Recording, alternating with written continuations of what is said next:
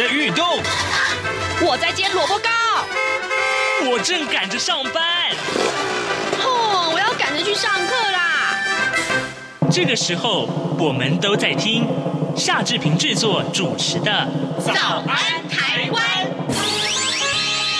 早安台湾带给你最热门的时事访谈，最感动的人物专访，最直接的民意表达。对，让我们一起收听《早安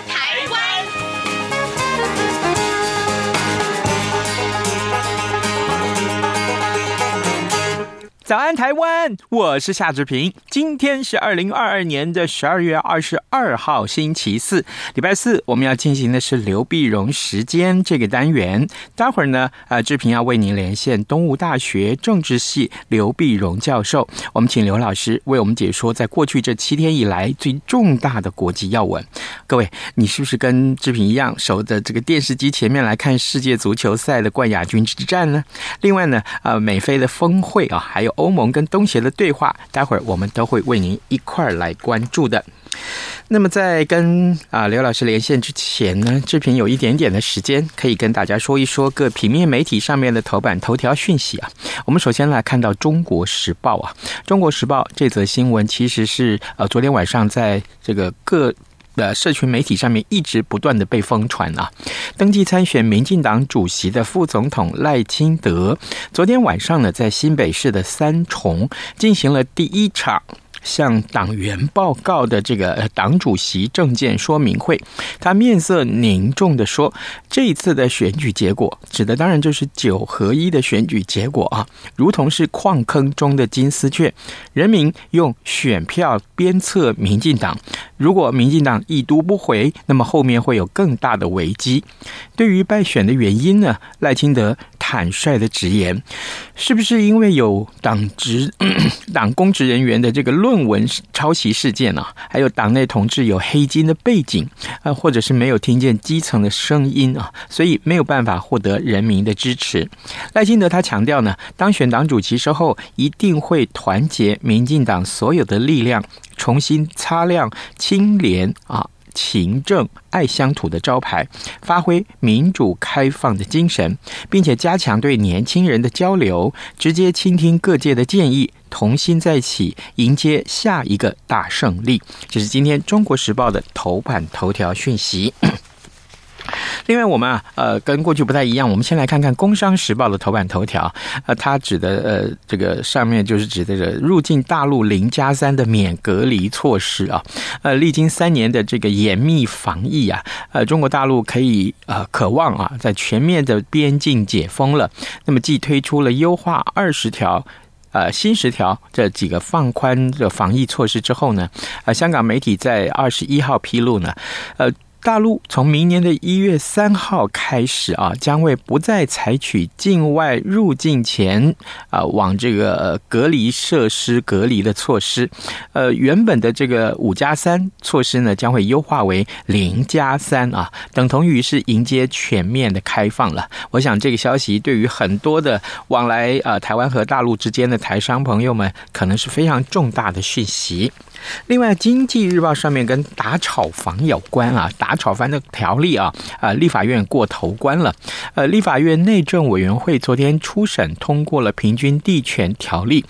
呃，没有保留这个任何的条文啊，多数是照行政院的版本啊，草案通过的，不需要经过党团的协商。这个会期渴望开快车三读通过。内政部代理部长花敬群他说呢，希望努力在三个月之内完成子法，让法。案呢顺利的上路。此外呢，花敬群他也强强调啊，呃，这不是短期的措施，所以修法不会设定落日条款。当然了啊，这一次的修法一共有五个重点。首先就是严惩炒房啊，最高是可以罚五千万元新台币。三读通过，总统公告之后就会立刻实施。另外还有四项修法，包括了限制预售屋的这个转售，还有呃解约申报登录。另外还有包括了这个。管制私人购屋，呃呃呃司法人购屋啊，司法人购屋。另外是建立检举奖金制度等等都需要。定定子法，最快明年第二季就可以上路了。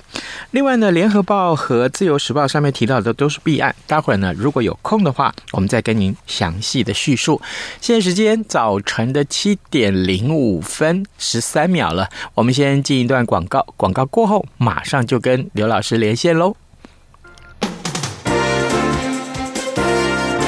从两岸、国际、历史文化与财经等角度透视中国的《这样看中国》节目，每周一到周五晚间九点三十分到十点在中央广播电台播出。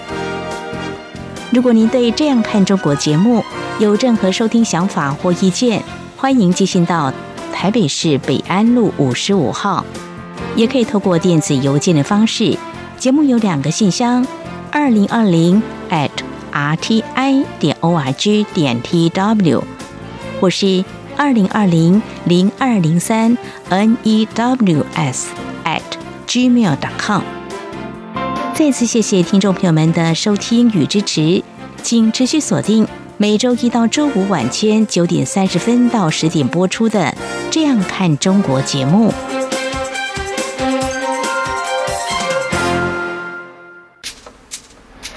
早安，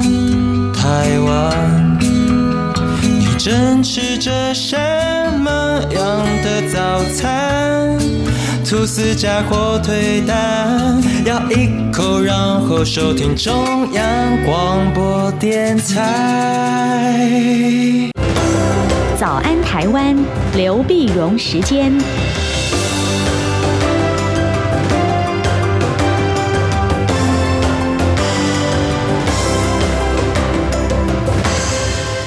这里是中央广播电台台湾之音，您所收听的节目是《早安台湾》，我是夏志平。此刻时间早晨七点零七分零四秒啊，来，呃，礼拜四我们当然是进行刘碧荣时间这个单元喽。各位，我们此刻为您连线的是东吴大学政治系刘碧荣教授，我们要请刘老师为我们解说最重要的新闻外电啊。老师早安，早，各位听众朋友，大家早，谢谢老师再度与我们的连线。老师，首先我们来看看世界足球赛、世界杯足球赛啊，这个真的是终于啊，这个历经快要一个月的这个赛事终于打完，而且呢，这个号称是史诗级的冠亚军之战啊，这个太精彩了。老师，但是我想请老师为我们来从另外几个不同的角度来解读今年的世界杯足球赛，请教老师，您从什么观点切入呢？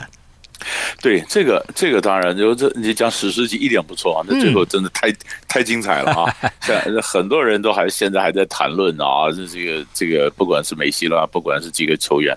但是现在重要的，只要从另外角度来看呢，呃，第一个我们就是就原来我们都看的是卡达嘛啊，嗯、这个小国这么小的国家，他可以玩的这么大，花了多少钱，然后做的这么这么这么棒的一个这么漂亮的这个呃一个一个比赛啊。那现在很多人在讲说，那他当初是怎么取得主办权的？嗯啊，怎么讲讲所以很多人讲了，就很多传言就贿赂嘛，啊啊，可能是花钱了什么，那那贿赂就就在这个就上边没看到。那么比利时的警调呃检调人员呢，那么针对欧洲议会展开搜索啊，你晓得这个欧盟嘛，有欧洲议会，欧洲议会搜索呢，结果。结果呢，就原来一个副议长叫凯利啊，在凯利的住处呢，查出多笔来源不明的现金啊，总金额达到一百五十万欧元哇！呃，那么还有当然还有几个议员了，但是凯利因为他是副议长，他他被捕了，呃，这个资格呃副议长资格被取消了哈。那凯利是何许人呢？他是希腊人啊，希腊人，他是呃，那么在本来是希腊的国会议员。在二零一四年的时候呢，那么代表泛希腊社会主义运动出马，那成为欧洲议会希腊选区的议员，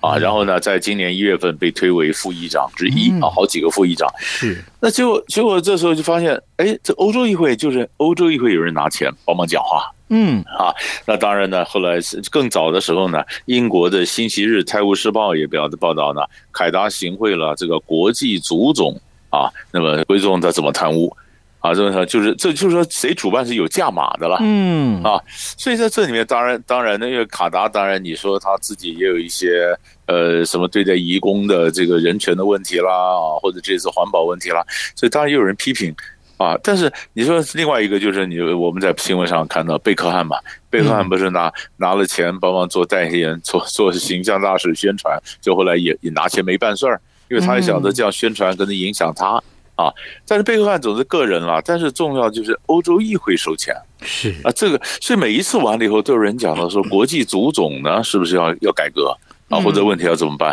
啊？所以这个就是等于在光鲜的后面一些阴影的部分，那会怎么雨波荡漾？其实这是我们可以有兴趣的就可以慢慢去追了。是，嗯，好像听说这一次这个世界杯足球赛，呃，有关于环保部分也是很大的一个受瞩目的焦点哦。是一点不错，因为你那么多的工程，你的碳排放多少啊？哦，他因为他是强调各种方便，这种大型的建设什么，但他没有特别强调他是怎么样的碳排放啊，或者什么，这种也是他批评，一个批评排放嘛，一个人权嘛，一个就是贪污嘛，啊，那么那么那么那么这所以这都都都是问题。啊，但是总是，所以但但好的方面就是说，你看各国的人都在都到了卡达啊，呃，你看你看你这个这个足球赛，呃，不管你是你是像比如说美国跟伊朗啊，或者什么啊，你说各种有仇恨的啊，就就就敌对的国家，一个一个都来了啊，嗯嗯，而且。而且而且，当然也有人不高兴了。泽伦斯基想说，我想着发表一些和平的言论，结果被被国际足总拒绝啊。对。但有有人有有些不高兴，说呃怎么样？他他们的一些想法挺同性恋呐，或者什么呃被拒绝。那总有有有有人高兴，有人不高兴。但是赛事本身是很是史诗级的赛事，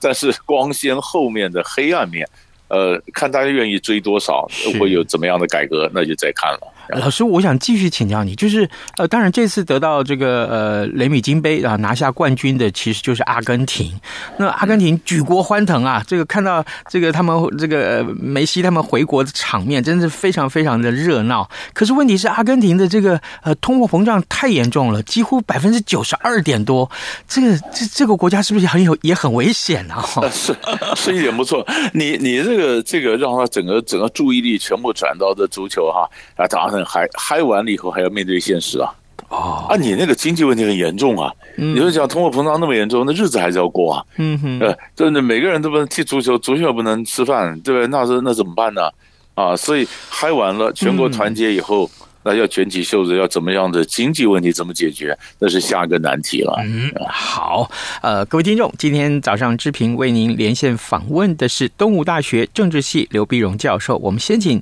呃刘老师为我们关注一下世界杯足球赛啊。哎，接下来我们看到呃美国啊跟非洲的峰会啊，呃日前在华府举行。老师，这一次的峰会我们可以看到哪些个重点？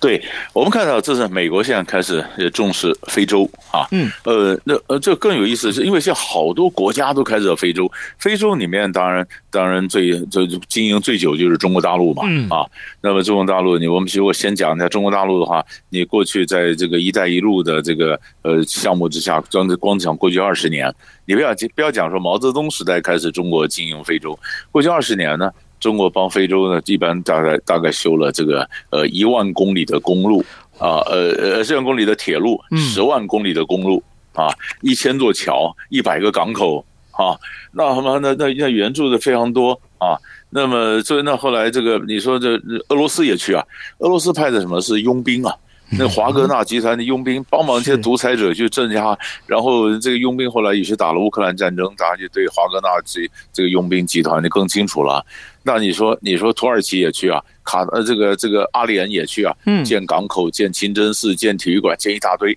美国一看不行了，非洲这个这个中产阶级或年轻人口不断增加，然后市场潜力非常好啊。那各国都忙，那美国美国不行不行不去啊？美国不行，那上一次呢？那是那上一次那是那是八年前了，嗯啊，那么那么现在，所以这美国这次赶快在十二月十四号的时候呢，就就开了在在把四十九个非洲国家元首，那么在华府在开开了美非峰会，开了三天啊，开三天呢，这次呢，当然人家讲说的态度就不太一样了啊，不一样。过去美国开会都是说教啊，嗯，说教，哎，你这个不对啊，你这个治理不好，什么说教。现在美国是基本上比较平等的伙伴关系啊。那么，那么对非洲的这个关系呢，也从过去的上呃，好像我穷国对呃富国对穷国的这种援助，改成比较更为平等的贸易。啊啊，所以当然他心里也想的是中国怎么围堵中国，但是美国在讲话的时候也非常克制，不提中国。嗯，因为你如果提中国的话，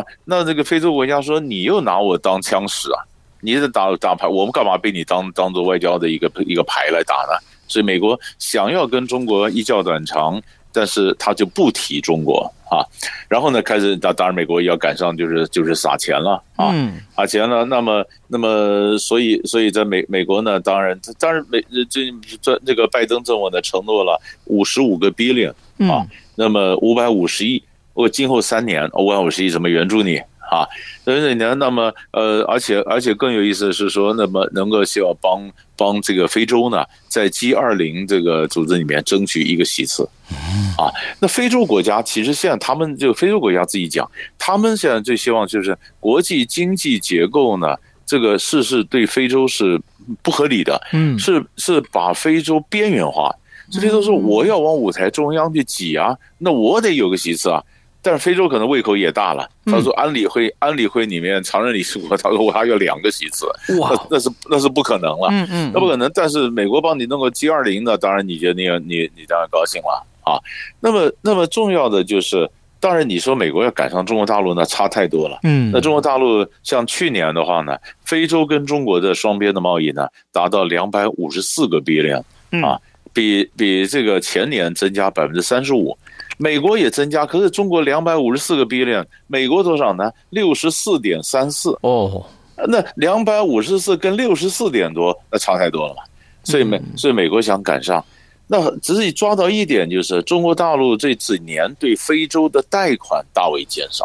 嗯啊，大为减少，因为因为其实不管是 COVID nineteen 或不管的贷款给非洲国家，有时候坏账太多。啊，就西方人老是讲说，呃，中国用债务陷阱啊，啊，那我怎么贷款给你，你还不起，我就拿你的原物料作为抵偿啊，嗯，啊，最最最有名的就是讲的这个斯里兰卡的汉班多塔港，呃，租给中国九十九年啊，然后拿这个当例子来看，其实中国大陆现在变得越来越精啊，哦，我贷款给你，你还不起，我告诉你，我根本不贷款给你，什么呢？原物料，我现在现在我现在考虑还钱呢。所以这就几年，中国大陆对非洲贷款越来越少。那时候呢，美国说那就是我来补吧，啊，再赶快赶上，啊，所以可以看得出来，就是今年呢，如果真的讲今年，美国的整个外交过去他不太重视的，都把他找来开会了啊。你看非洲是一个，那更早的时候，南太平洋岛国哎也被美被美国找到华盛顿开会，美国怎么会管到南太平洋岛国这些小朋友呢？哎，中国势力在这边，所以美国赶快南太平洋也要照顾一下。嗯，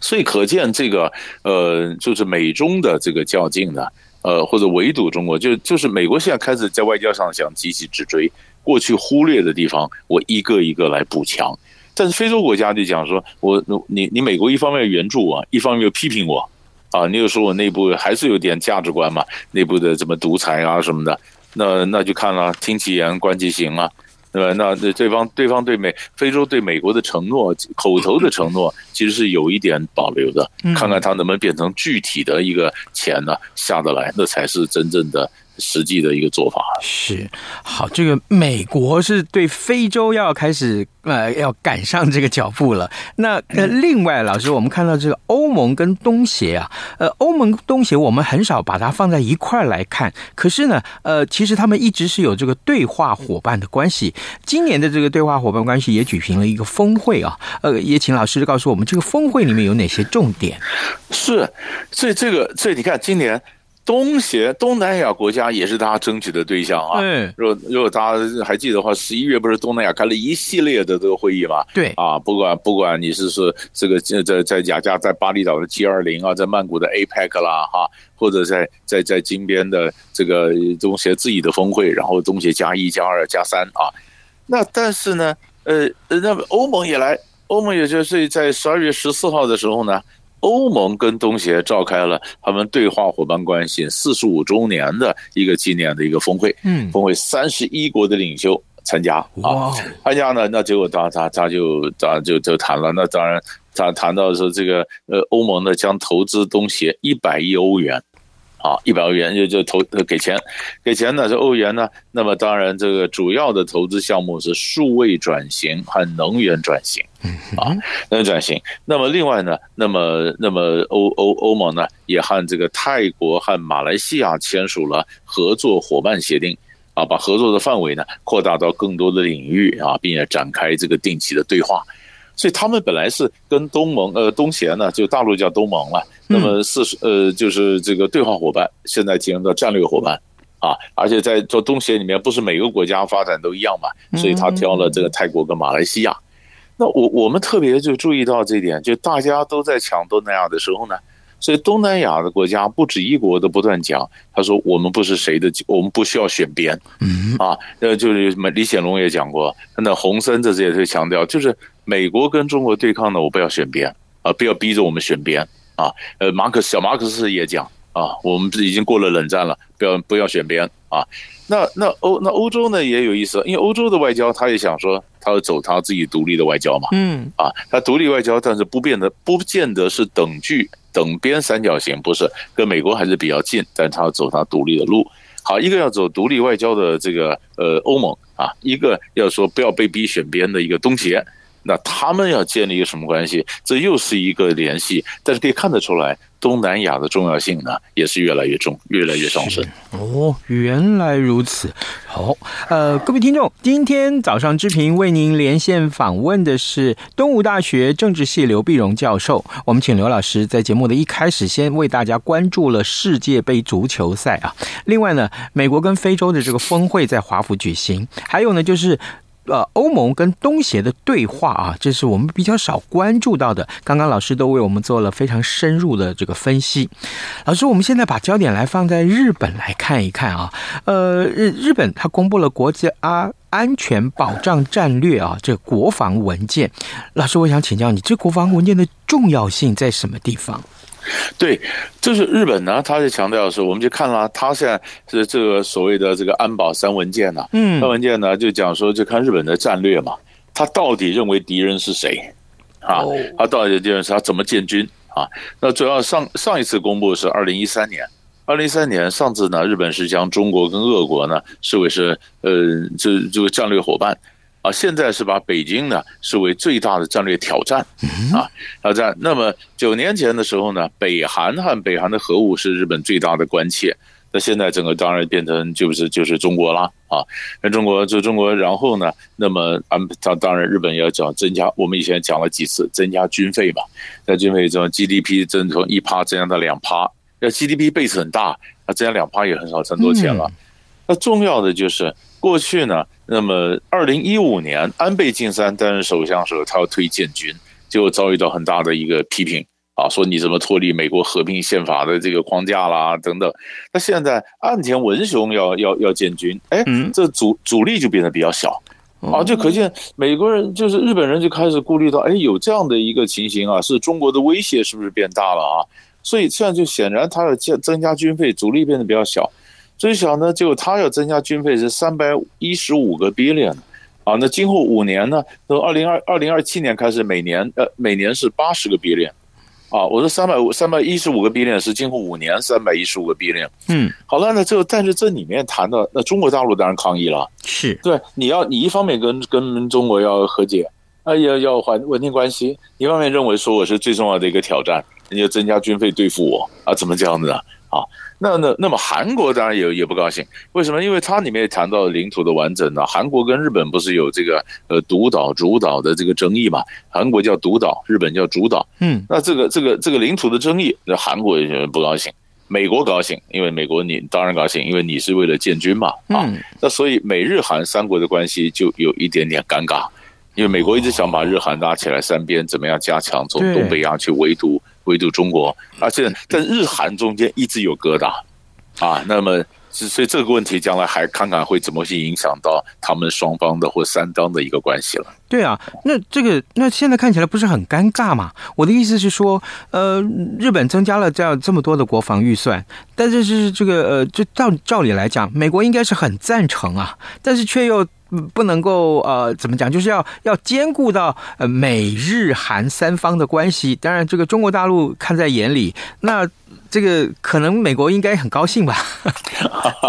这这这这当然了，就是中中国大陆当然觉得，你看，其实其实日本本来也是想维持一个平衡。你看东北亚这个国家，你看日本基本上在亲美，亲美以后，但是也不希望跟中国大陆真的去翻脸了，对不对？对不对？所以所以所以中日关系也需要重建。那中日重建，但是每一件事情都可能影响到中日关系的发展。比如说你今天的建军啊，或者你跟美国怎么样配合啦，对台湾的政策啦等等。所以中国大陆也看着日本怎么走嘛，啊，所以所以所以就这个是就是光是建军啊，把它视为威胁，中国大陆是批评的，是啊。那跟韩国的关系，那看他们后面怎么用外交手段，怎么样去去修补了。啊，这是我们可以看到后续发展的一个方向。好的，各位听众，今天早上之平为您连线访问的是东吴大学政治系刘碧荣教授。我们请刘老师分别对世界杯足球赛，还有美菲的这个峰会啊，以及欧盟跟东协的关系。最后呢，我们也看到了日本啊所公布的这个国家安全保障战略的三个国防文件。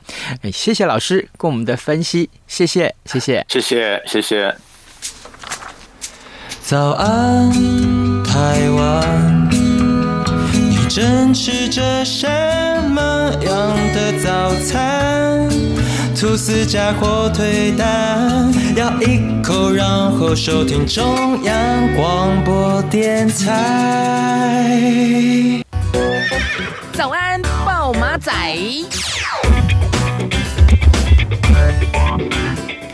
这里是中央广播电台台湾之音，您所收听的节目是《早安台湾》，我是夏志平。此刻时间早晨七点二十六分二十九秒啊，来，今天我们还有一点点的时间，可以多多看一下今天平面媒体上面的呃。一些消息啊，我们来看《联合报》的头版头条啊，台南市的经发局长涉贪也遭到了搜索啊。呃，台南市经发局的局长陈凯琳，他呢被检举经手七股工业区开发租售管理案的时候呢，呃，操纵散播德标厂商信用不利的消息，那么再要求厂商拿钱出来摆平，结果呢，呃，涉犯了这个贪污治罪条例的利用职务诈取。财务罪啊，台南的检调单位啊，昨天搜索了呃呃这个陈凯琳他的这个办公室，还有就是他的住处等六个场所，查扣了三十万元的现金，那其中十万块钱和一张工程公司的名片是放在牛皮纸袋里面。办案人员透露呢，案情恐怕会像滚雪球一般的越滚越大。这是今天联合报的头版头条讯息。另外，自由时报谈到了也是弊案啊，就。合一的这个大选已经结束了，呃，彰化地检署昨天对四名的县议员还有两名乡长，呃，当选人提起了当选无效之诉，呃，四名县议员呢，分别是施家华、呃，黄俊元以及呃林茂、呃萧瑜更啊，还有就是呃。这个林茂明，那两名乡长呢，分别是呃方苑乡长林宝林，还有呃二水的乡长啊，二水的乡长呃苏介清。呃呃，联合报呃自由时报的这个标题告诉我们，这六个人里面有五个人是国民党的党籍，有一个人是无党籍啊。这是今天啊、我们看到自由时报上面的这个头版头条讯息。不过自由时报头版呢，上面有这则消息，我相信也很多人会关注的，就是陆委会啊。陆委会今天将在行政院院会里面报告金马地区民众春节及交通专案。那么，呃，这个报告呢，根据了解，呃，行政院会在院会之后的记者会宣布重启小三通。不过呢，考量金门的这个医疗量能跟中国疫情不透明啊，将会采取分阶段的来开放。预计呢，呃，探亲跟人道为主啊。那么第一阶段是以金马民众为优先。并没有开放台商的中转，这是今天我们看到一个最受瞩目的消息。小三通中断了这么久啊，终于要开始重启，但是一开始可能只限呃金马地区的人民，台商那中转不在其中。我们特别也在这边先跟大家提醒了。呃，另外呢，呃，今天的这个平面媒体上大部分也很多提到，就是刚刚志平在节目中跟大家说的，这平均地权条例修正初审通过了啊，炒房最高要罚五千万元，最快在明年第二季就可以呃之前就可以上路。呃，这个消息。我相信我们会在节目中为大家来继续安排啊更深入的探讨。各位听众，今天节目时间也差不多到了啊，志平要跟您说拜拜，请各位随时浏览中央广播电台的官网上面的新闻。OK，谢谢您，我们明天再会喽。反正过了十二点，好多一样被丢弃。